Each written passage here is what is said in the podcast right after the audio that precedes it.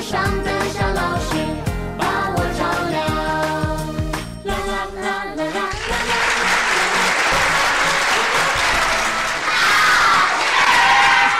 啦！大家好，我是西安邦尼康小儿推拿咨询有限公司的王老师。今天在这里想给大家分享的主题是，现在我们看一下线粒肿。刚才讲了线粒肿呢，在中医里被称为什么呀？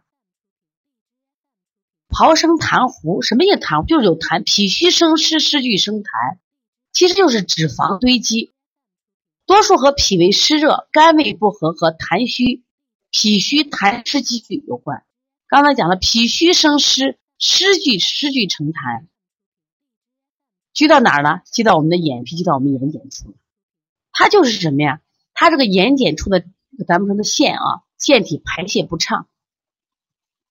我发现得腺那种的孩子特别爱吃海鲜，就这种鱼类的发物，这类孩子爱得这病。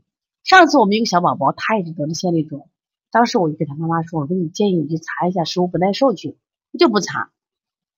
在我们这调了第十第十天的时候，应该第九天去查，然后他每天都吃鸡蛋喝牛奶，我我跟他说他也不听，然后呢到第十天第九天去查了以后，第十天推拿的时候发现这孩子鸡蛋严重不耐受，我说这些不耐受的食物都会导致孩子得这种腺粒肿，包括你我们的小汤圆儿，他这个腺粒肿特别严重，因为家里是浙江人，浙江人呢，然后家里条件也特别好，从浙江呢就空运这个海鲜过来。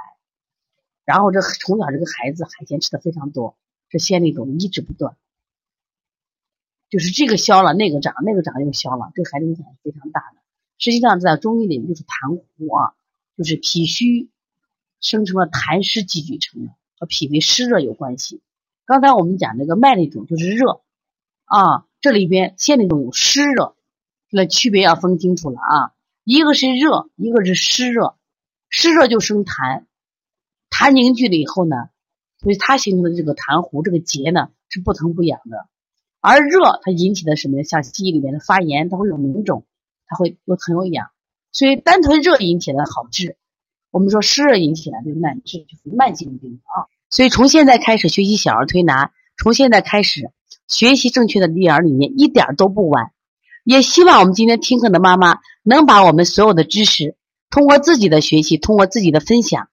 让更多的妈妈了解，走进邦尼康小儿推拿，走进邦尼康的课堂，让我们获得正确的育儿理念。礼貌说声老师好。带节奏就像小火车奔跑，又整齐又自豪。小小问号，举手报告，为什么星星不睡觉？它就像晚上的。